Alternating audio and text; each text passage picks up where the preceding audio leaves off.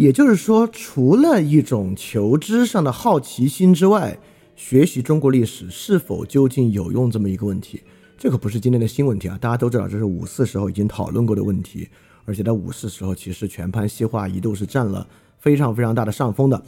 而今天来看待我们的生活形式啊，现代性不管从制度到器物到很多方面，全盘西化是确实发生的事情，这可不是假的。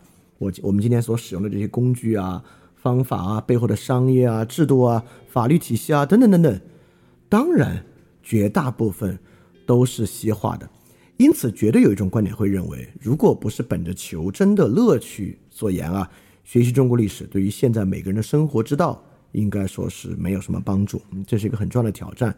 这个问题呢，也值得去严肃的回应。而且啊，要避免一种浪漫主义式的回答，也就是说，在器物、在制度的层面之上，虽然看上去中国历史和传统与现在的生活延续性不大，但是中国文化对我们的生活啊，依然有着非常非常深远的影响啊。好像这个问题得到了完美的回答，但实际不是啊。这个文化的载体是什么呢？如果你说不出文化的实际载体，谈这个文化影响是很虚很虚的，是浪漫主义的。你也很难说啊，因为我们有历史剧啊，有历史剧岂不是文化对我们产生的影响吗？啊，如果你真的仔细看那些历史剧啊，大多数那里面的人啊，就是个现代人，他根本就不是古代人的心心性和心态。在这个层面之上呢，我们很难从历史剧啊和。或者，即便有历史剧，那还有英剧、美剧呢。我们到时看历史剧多还是看英剧、美剧多？对于很多城市年轻人来讲呢，看历史剧其实的机会还是非常非常少的。所以说，如果不能回答我们与历史的实在的关系啊、可经验的关系啊，确实我们就很难回答这个学历史到底对每个人善己之道到底有没有什么帮助这么一个问题。是不是每个人要真正好好的善己之道，还是应该多去学一学西方的知识？呃。多去学一学跟现在实际经验相关的各种知识和体系，当然是对吧？就就正因为如此啊，翻第二点零八个章节，就这一个章节是这个中国文本啊，其中七个章节都是西方文本。我自己啊，其实也是认为，今天这个情况之下，我们与西方思想的关系其实是大于我们与中国传统思想的关系的啊，这点我是认的啊。但是，我确实也不是那种全盘否定派。其实呢，尤其在今天这个历史节点之上，我们所经历的这个特殊时期，我认为我们与历史的关系其实跳到一个很被凸显的位置上来，导致每个人都在面对这么一个问题，就是，就曾经一度啊，我们不用回答这个问题了，我们历史的关系没关系，每个人自己的想法过就行。但现在呢，这个问题被凸显到一个很重要的位置之上，所以我觉得呢，现在讲它。虽然现在的情况让对他的讲述本身变得有点危险，但实际上呢，我也是认为，正是这个情势，让理解我们与历史的关系呢变得非常必要和迫切。它确实啊，我觉得这一章恰逢其时，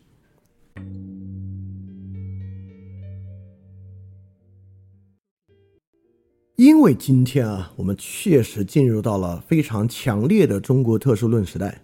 这个通过特殊论还是是有个学名的哦，Chinese exceptionalism，这东西一直以来是一种观点。比如说啊，我举个几个例子，当时《流浪地球》拍出来上的时候啊，我们经常就说啊，这个科幻片啊，有浓浓的只有中国人能拍得出来的原因，因为只有中国人才会设想带着地球一起走，这个西方人啊都会想用这个太空飞船发射出去就行了。这是为什么呢？因为中国人有乡土情结。所以中国人这种情节本身是非常非常特殊的。那我相信啊，就是最近也有个颇受大家关注的这个游戏，这个《黑神话：悟空》。我觉得如果你对于这个游戏领域稍微关心一点点，你肯定都知道。那这个游戏如果上市啊，你像你放心吧，铺天盖地的 Chinese exceptionalism，我们说说哇，只有中国人能够做出这样的游戏啊，把我们的传统文化在里面如此精妙的。将它与这个游戏叙事结合到一起啊，啊，我我对这个实际是持非常怀疑的态度的。我相信，如果对《翻天二零年》第三章的学习足够多的话，到时候你也会增加去判断它到底是真跟我们的传统有关系，还是有一个长得像和传统有关系的壳而已。当然，除了电影之外呢，今天在政治观和国际局势观，我们经常也说啊，中国人的想法不一样。中国不是现代民族的国家观念，中国人有一种天下观，啊，这个天下观呢，决定了我们其实是一种更加负责任的、更好的一种国际政治心态。它能够对于我们有一些冒犯性的行为呢，提供一个捍卫。认为这种冒犯性的行为呢，都是天下观之下必然的一些趋势而已，是不是这样的？对吧？当然，在今天呢。对于我们所生活的这个环境，也有很多特殊论，在捍卫这个环境之中的很多行为和措施，比如说中国人历来集体主义、大一统、团结，所以很多事情呢，似乎就显得不必去讨论了。尤其是国学热，现在跟着民族主义啊，站到了这个舞台，越来越站到舞台的中央。而我们刚才提到的历史粉，咄咄逼人的、具有极强攻击性的历史粉，也就是这个背景之下的一个产物。因此呢。现在，如果我们要化用一个词啊，你可以不管历史，历史呢要来管你，这就是我们你你不可以不管政治，政治会来管你。那今天呢也是你不可以不管历史，这个历史呢会来管你。所以在这个条件之下呢，我们确实需要来好好理解这个问题。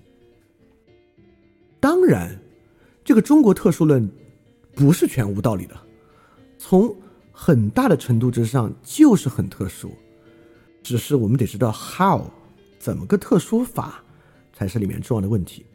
对于它其本身的特殊性，我现在是一点都不怀疑的。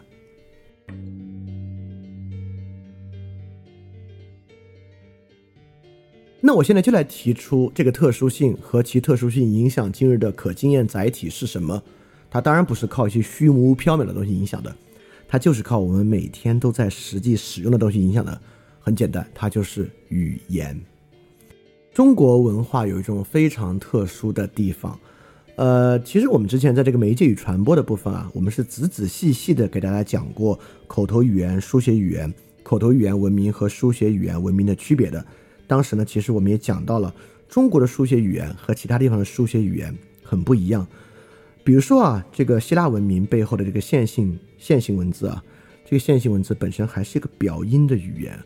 而中国的书写文字是表意的文字，它跟语音记的符号是没有什么关系的。而这种书写文明呢非常特殊，第一啊，它可以非常长期的传承而不发生巨大的变化；第二，它可以形成跟口语完全不同的一套系统。这个系统呢，当然就是一直透过文言文系统被士大夫和士人所掌握的这个延绵不绝的传统。比如说啊，我在这里给大家，我就我们今天都生活在这个传统里啊，因为你这学过高中啊，这些传统，你你你可能你文言文水平当然不会比一个古典士大夫要熟练，因为他们天天用，天天写，但其实呢，你是会读的，你是在这个传统之中的。我找了中国最古典的文本，中国最古最古的文本呢，就是《尚书》，《尚书》里面的舜典，就是尧舜禹的舜，舜典里面的话，这个话说，帝曰。气，呃，气是这个人的一个名字啊。对，这里面最不容易理解的就是气和上面气和下面这个气啊，这人的名字，你理解这个后面就基本上都能懂。帝就是舜啊，说气黎民祖居，汝后继，剥食百谷。他又说气百姓不亲，五品不逊，汝作司徒。尽服五教再宽，你也许不能完完全全理解这句话是什么意思，但里面很多你都能理解。比如说黎民，我们今天也说黎民百姓，这个黎民是一模一样的。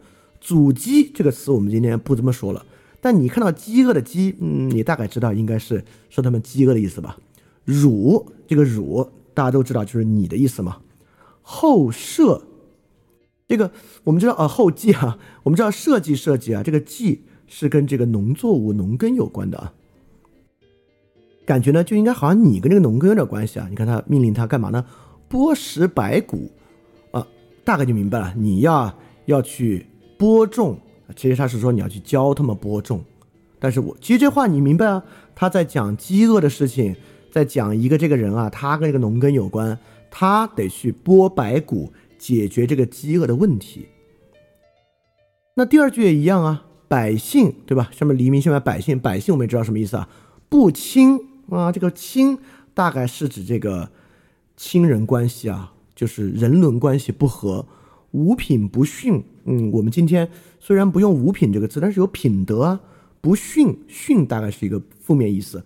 我们大概也知道啊，这个百姓的人伦品德有问题。汝作司徒啊，这个我们就更明白了。司徒很多人知道，这是个这不是个官名吗？就你去当这个司徒官。敬夫五教，敬夫你不知道啥意思，教你总知道什么意思对吧？就是教化嘛。再宽，宽呢？你对中国有一点点了解，你就知道这是宽厚的意思喽。所以说，《尚书》啊，这么这么早的文本，实际上我们今天读起来，对于他到底在说啥，是一点障碍都没有的。当然啊，我我也得说一下啊，这个《尚书》顺点，那肯定不是舜当时说的直接的话。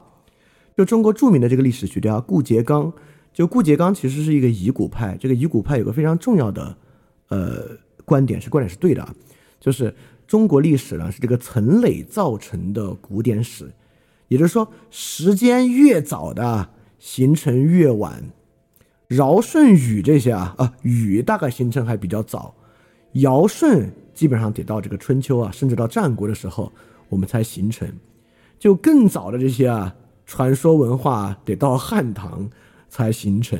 也就是说，历史越早的，其实在民间形成越晚。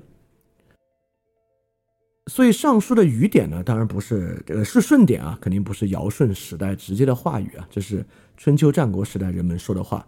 但 anyway，春秋战国离现在这个也是两千多年前啊，两千多年前中国的书写文明文字，在今天我们都直接能读懂，这个呢是中国文化的特殊之处。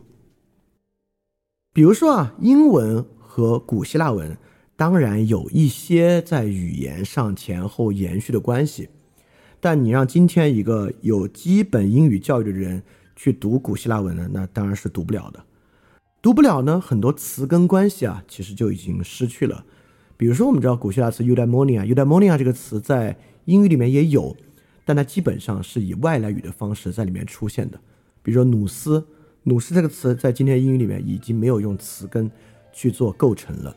所以从这个角度之上呢，英语与其发源古希腊文明的关系就很不像中文和中国文化发源先秦时代的关系那么的近。而这种书写文明的延续关系，确实是中国一个非常特殊之处。那你说读得懂古文啊，我还看不出跟我们现在生活有什么关系。那我举些别的例子，就下面这些例子，也就是说，这些词汇，道、理就是理解的理啊，体、气身体的体、气体的气、性、命等等等等的这些词啊。道理、体气、性命，是中国古典思想史里面非常非常重要的一些体系化的词汇。也就是说，在中国古典思想史构成这个体系之中啊，他们之间的关系可以说是非常非常重要的。强调哪个，不强调哪个，之间的生灭关系是如何前后相继，是中国古典思想的一个核心。今天啊。我相信，比如说听这个分享，绝大多数人对于道理之变、体气之变、性命之变，应该都很陌生。在我准备之前，我都很陌生。但是，由这些构成的词汇，我们可一点儿都不陌生。比如说“道”这个词，道德为什么不是礼德，而是道德？为什么德行这个东西与道相关？道德、道理、道路，我们今天也说改道。志同道合、能说会道、传道授业这些词语，我们今天都在使用。而道本身跟路的关系呢，跟选择的路途的关系，也是在这个词本身的这个 implication 之中的。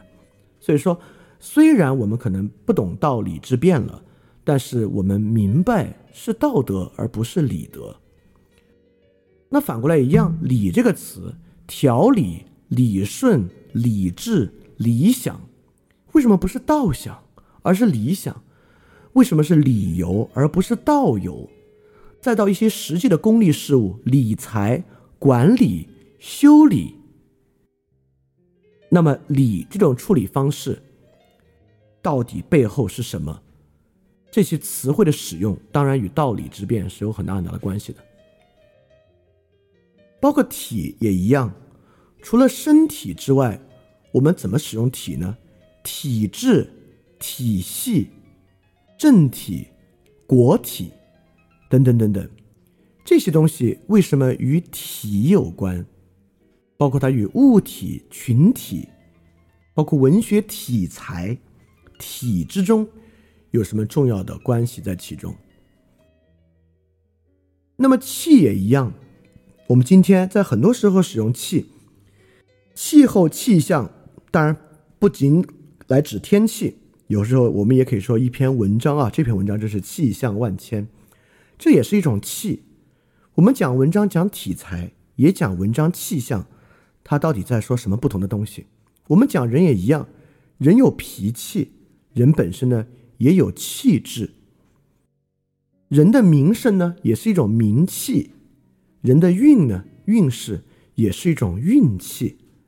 包括跟气质有关，我们还说这个人很阳气，或这个人很土气。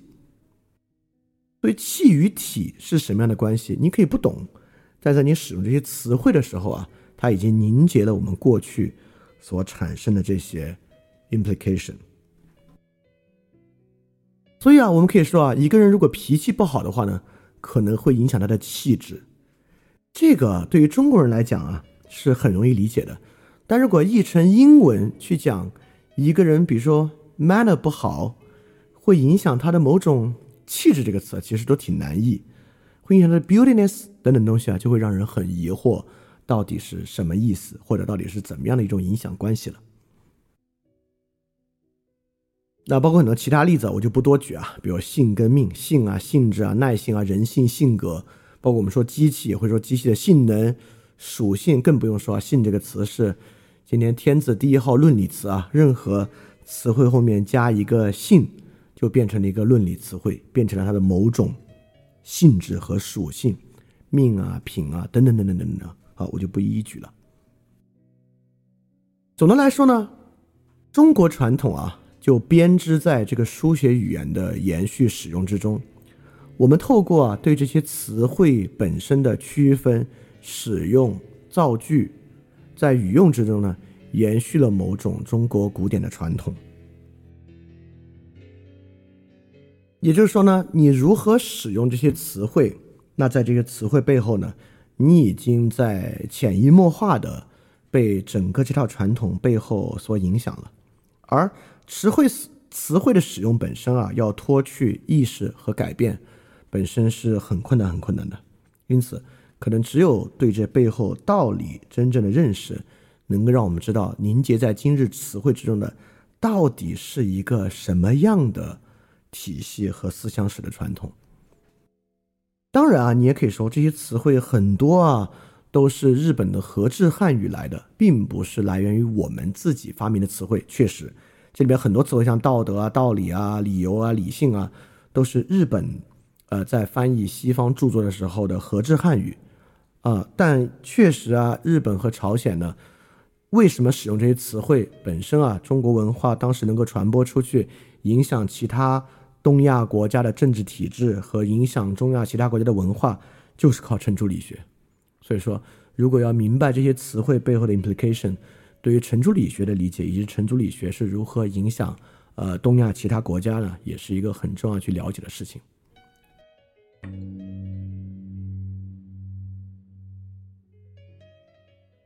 当然啊，语言呢也仅仅是里面的一个面相，我们还可以在语言之外去找到一些其他面相解释这个问题。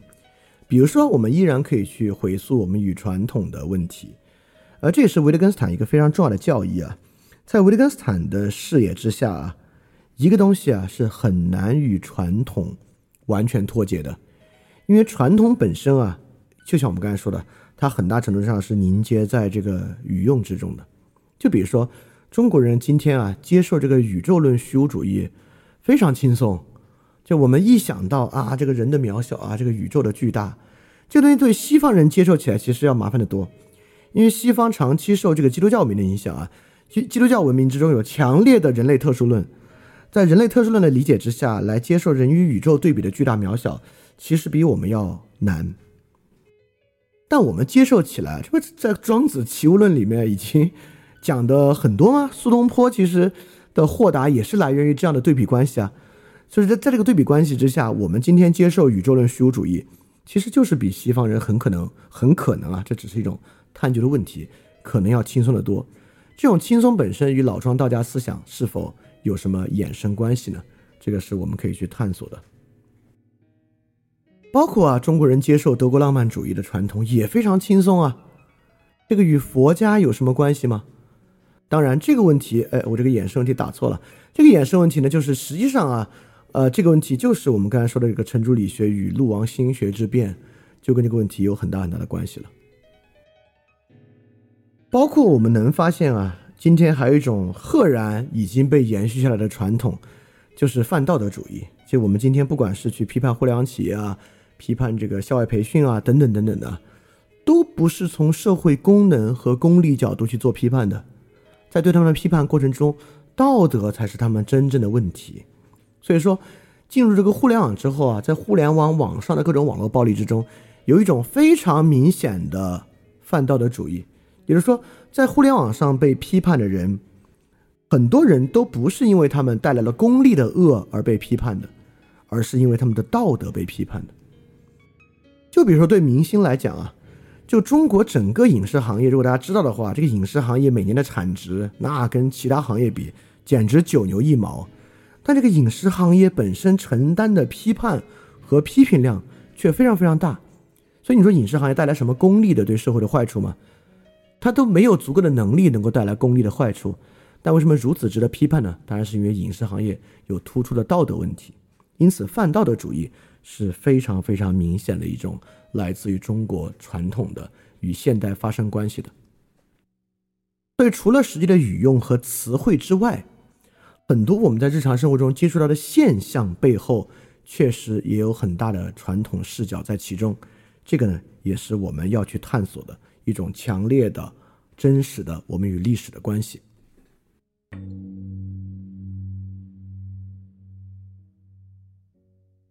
那么，在这里我们要接触一点点史观的问题了，就历史观的问题。我们怎么去看待这个历史呢？你看啊，如果我们很容易陷入到一个主客观二元的区分，我们就说哦，那为了了解历史啊，我们要先去了解很多历史的客观，在历史的客观之下呢？啊，再慢慢来展开我们的认识，没有这么一回事儿啊。所以说，任何历史呢，都是作为图示来存在的。那图示这点呢，是维特根斯坦早期哲学里面的一点。嗯，总的来说，就就就这么说吧。任何历史知识都包含了一种框架和模式，这个框架和模式已经决定了一种认识的方向。好，我还是用比喻的方式更容易来让大家理解这个图示的意思啊，就是用地图来做比喻，而我们这期的标题就叫“识图所记”。为什么不是按图所记，是识图所记？因为就是我们现在没有那个图，如果有那个图呢，就是一个特别粗暴的图。我们不要这个粗暴的图，比如说有一个巨粗暴的图，就是中国历史啊，我们是一个集体主义的大一统的集体主义的，所以说。只要按照这个图去所记，找到的呢，就是对于一切集体的捍卫，那当然就没有这么简单了。因此啊，我用现在的地图来做一个解释，大家就明白我们是要我是在说什么。什么叫识图所记？我们就拿这个上海市地图来讲，我这里贴了个上海地图，这个地图特别粗放，这个地图就是把上海的十二个区列出来，市区，但市区其实分几个没？Anyway，就我们就按这个图，它都没分。南汇啊、闵行啊、松江啊、奉贤，anyway，就全国各个城市都会有区域的划分。就如果啊，你对上海啊，就是说哦，上海这十二个区，那你可能会产生一种什么样的理论来按这个图所记呢？你可能会看到啊，嗯，为什么是十二个呢？你可能会提出一种上海的十二元素论。上海啊，是由十二种元素。十二种性质和气质来构成的，这很荒唐啊！当然就是荒唐。如果你对上海的了解仅仅就是这个十二个，你会想哇，这十二个地方可能有十二种不同的历史来源，对吧？所以有十二元素论。你也发现啊，这十二个区左边靠内陆，右边是海岸啊。你在你有限的这个贸易海岸知识之中，我拿上海应该越靠近海岸的区域越开放，对南汇区肯定比松江区开放，浦东新区比上海市区更开放，奉贤区也会比上海市区要更开放一点，对吧？当然是错误的，对吧？而且你一看啊，这十二个区，嗯，大小也有区别。那按照一种非常有限的东西，那这个大小肯定跟权势是有关系的。那这么看起来，这个崇明区和南汇区和奉贤区，应该是上海最有权势、最有势力的区域。不然的话，他们怎么会占据这么大的版图呢？当然，这些都是错误的。我要说的就是这个：什么叫做历史本身是一个图示？我们对历史的理解也是如此。一会儿到第三部分，我们还有更细节的例子呈现给大家。也就是说，任何一种地图都是对于真实世界的某种简化，这个大家能理解对吧？任何地图都是对真实世界大的简化或某种方面的简化，而这个简化本身一定蕴含着某种理解的要素和基因。所以说，如何简化，简化到什么程度，颗粒度和方向，已经决定了解释的东西。所以，历史本身是绝没有所谓纯粹客观历史这么一回事儿的。但历史呢，确实有不同的视角。我们要的就是要从不同的视角去看。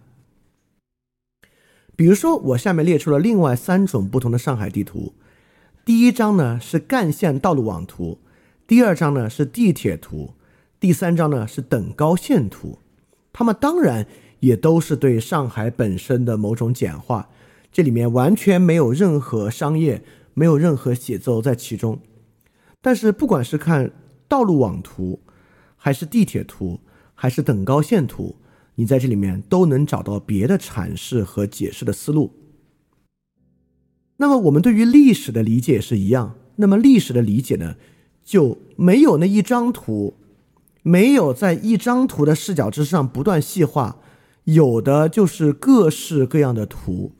我们要的就是增加我们看图的视角，因此，这整个这个部分啊，我我才管它叫识图所记。你得先会认图，会认各种不同的图，从不同的图中对历史构成解释。解释越多，视角越多，认识呢就越深。因此啊，整个第三章绝对没有任何什么中国历史之本质、中国历史最隐藏的线索这些东西。中国历史怎么会有一个本质呢？中国历史没有一个本质。中国历史从不同的视角看，就能呈现出不同的样子。你越会看，会看的视角越多，你就能够用它来解释和理解各种各样不同的问题。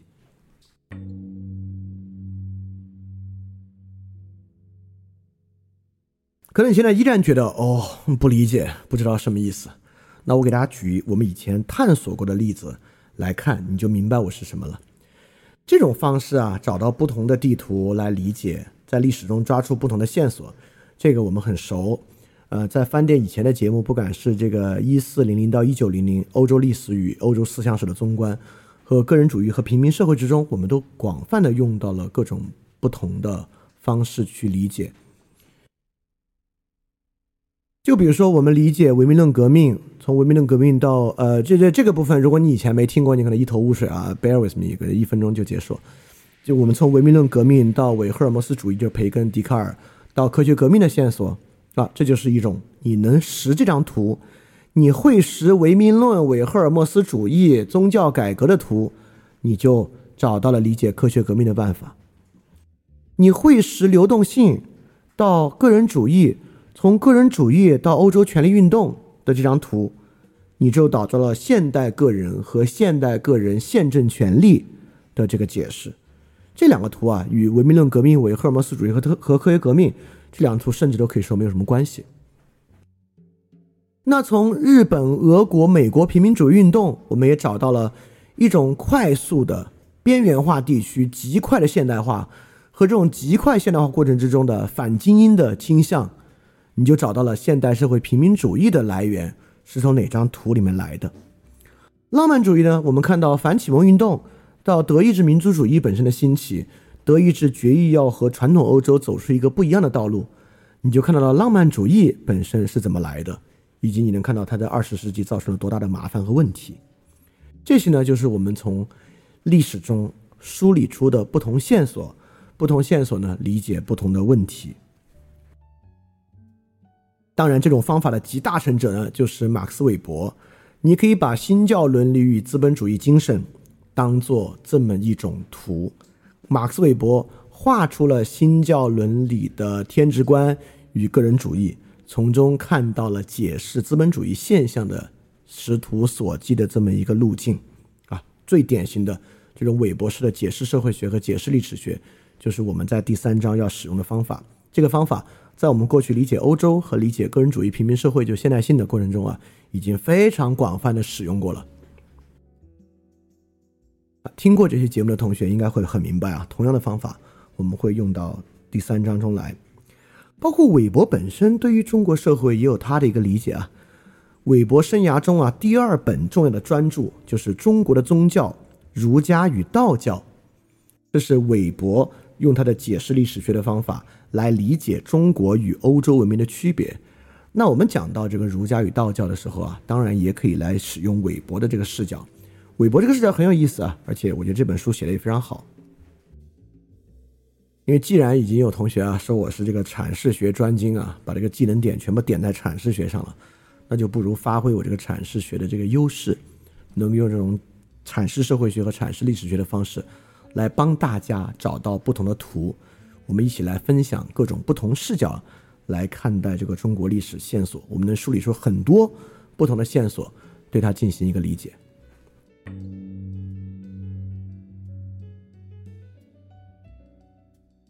所以啊，确实是因为我自己比较熟悉和我认为更适合的方式，我们完全可以说，整个第三章虽然是在讲中国历史和中国思想史，但它的方式依然是希腊式的，它本身是在用知识论的方式对它进行理解。它本身呢还是一个观念史的考察，它要找到今天我们的想法、观念的历史学阐释，它不是完全还原中国人心灵的。就有一个同学啊，在知道我要讲这个之前，就对我有了一个告诫，他就说啊，就是我如果不去接触中国的文学和戏曲，如果不了解中国的诗词与中国戏曲，我就不会了解中国文化，也不会了解中国哲学。我还是在按照西方理论去重塑和理解中国哲学，呃，他这个话我接受一半，我接受这一半就是是的，就我们第三章的方式还是希腊式的方式，我们是用观念知识论的方式去理解，但我不完全接受的就是，如果以这种希腊式的方式，就谈不上真正理解中国文化和理解中国哲学，嗯，我倒觉得不是，不是的原因，我认为在第一章啊，这个现代世界开始已经讲明白了。包括第二章，我们也可以融合到一起讲啊。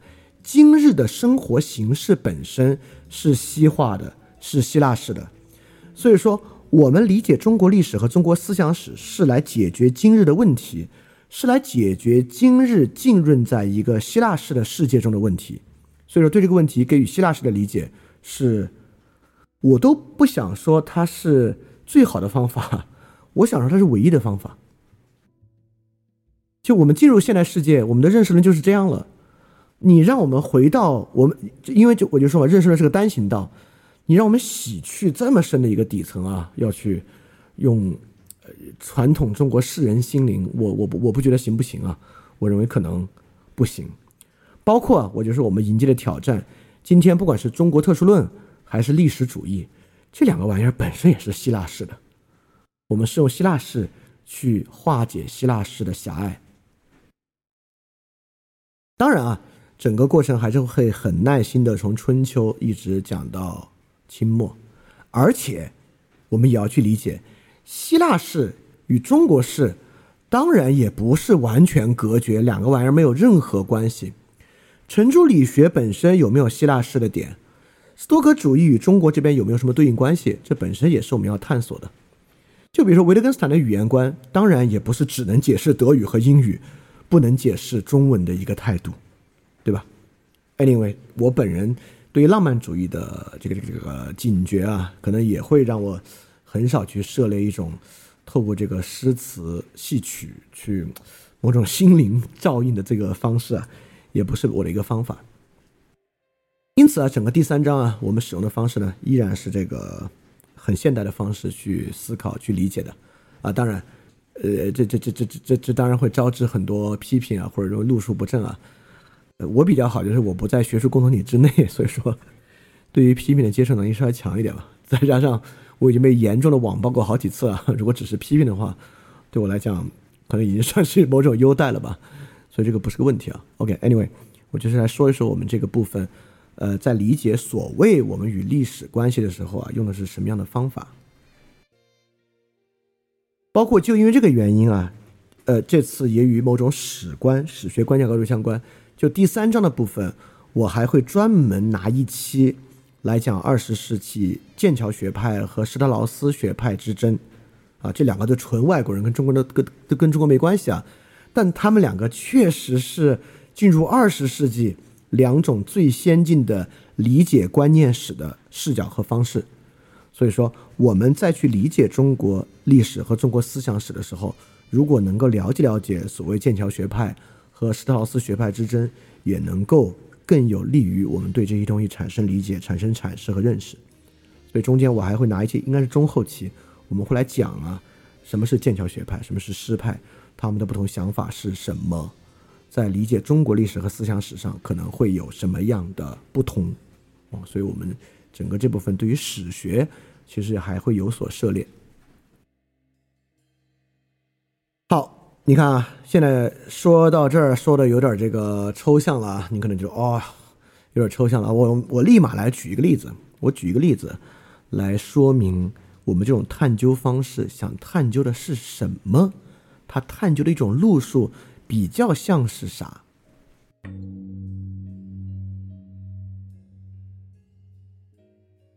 我们就从这个对于中国历史的一个面向切入，这个面向超级无敌火。这个面向就叫百代皆行秦制度，哦，最近还有一本这个网络大 V 写的一个历史学书籍啊，也蛮火的，呃，当然我还没看啊，叫《秦制两千年》。对我没看这个书，就不对那个书本身做评价。但 anyway，这个词儿大家肯定都听过啊，“百代皆行秦制度”、“秦制度外儒内法”等等等等，这些大家都听过。呃，很多人也会认为这个是对于中国历史一个特别好的解释啊，中国历史以以以至于我们今天生活的很多困境。都可以被“百代皆行秦制度”这几个字来，呃，来来理解。那么我们这次使用的方法呢，就是要去还原现实可经验生活与思想本身的张力。首先，在这个情况之下啊，就不可能嘛。最简单来说，秦朝那个时候的生产力、社会关系、外部条件，跟唐朝、宋朝、明朝、清朝现在。那真是天渊之别，在这个条件之下，怎么可能百代皆行秦制度？他根本就是想都不敢想的一个事儿嘛！啊，第一，从现实的角度啊，如果你真的有一种比较现实的史学的角度，能够遵循我们之前一直在讲的用思想史与历史交叉分析的角度，这不可不可能的事情。第二，从思想史的角度，什么是秦制度？对吧？你怎么去理解这里所讲的秦制度这么一个问题？你看这个话最开始讲的呢是这个谭嗣同在人学之中提出的一个观念，这话本身就很有意思啊。你看什么叫秦制度？我们今天在讲是指这个郡县制吗？是指这个中国第一次的大一统标准化吗？车同文，书同轨吗？是指商鞅变法中的法家内核吗？谭嗣同怎么说秦制呢？他说：“两千年之政，秦政也。”皆大道也，两千年之学，循学也；皆乡愿也，为大道利用乡愿，为乡愿功昧于大道，二者交相资而往不脱之于孔。所以，什么叫秦制度？什么叫秦政？就是乡愿与大道的共谋。这就很有意思了。你看，我们我们从现在的角度来说，什么叫制度啊？什么叫勤政啊？那指的就是什么郡县制啊？等等等等啊，这些行政制度啊，秦朝的官吏制度啊，不是。谭嗣同的落脚点依然是道德判断，勤政就是指乡愿和大道的一种共谋。那么，我认为真正有意思的转变，或者这种视角的转变，我们不是要去理解什么叫百代皆行秦制度，而是要把百代皆行秦制度的流行作为一个现象。我们要来想，我们要通过这个思想史的视角解释的是这些问题。第一，中国文化的什么传统导致我们很愿意相信历史命定论？比如“天下大事，分久必合，合久必分”。中国人一听，嗯，有道理。对，历史命定论，为什么到今天我们的人一听到“百代皆行秦制度”这种历史命定论，还会觉得嗯，真有道理？历史命定论是怎么来的？第二，我们的历史命定论为什么是悲观的？啊，你看黑格尔的历史命定论，黑格尔也是历史主义啊。黑格尔历史主义可是乐观的，包括我们今天所拥有的马克思主义的历史主义也是乐观的，最后要走向共产主义的。但是其实啊，在中国人的心目深处啊，他们相信的历史命定论呢是悲观的，是最后有坏结果的。而且，为什么这个历史命定论呢？究其根本是一种道德判断，就像谭嗣同所讲的，这个历史的命运不是某种条件的命运、制度的命运，而是一种道德气质的命运，是一种摆脱不了的相愿与大道共谋的道德气质。这些呢，才是在这个过程中真正值得去解释的问题。而就是这样的解释。让我们不必去关照中国历史的一个单一面相，就是历史命定论的这个面相，从这个背后走出来。呃，这个当然是希腊式的，是一种知识论的理解，但这个知识的理解对于我们今天的关照啊，我觉得才是真正大有裨益的。我们要去解释的呢是这些问题。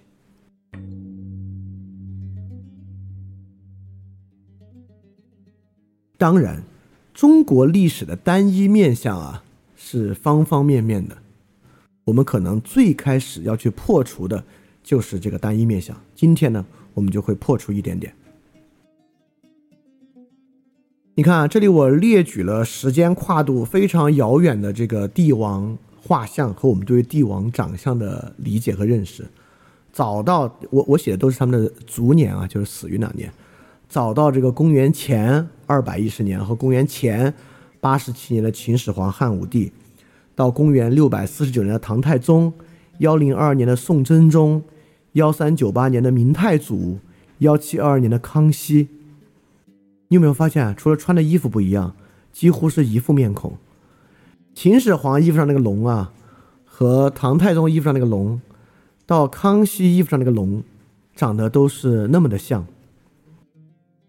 当然还有最最最最邪门的，就是皇帝的画像。公元前两千五百，但是上古传说人物啊，传说于公元前大概二六九九年的皇帝，你看他的帽冠啊，长得跟这个秦始皇和和这个汉武帝啊是何其相似，而他们的长相面相呢，也几乎都是一副面孔，跨度达五千余年，这些帝王们。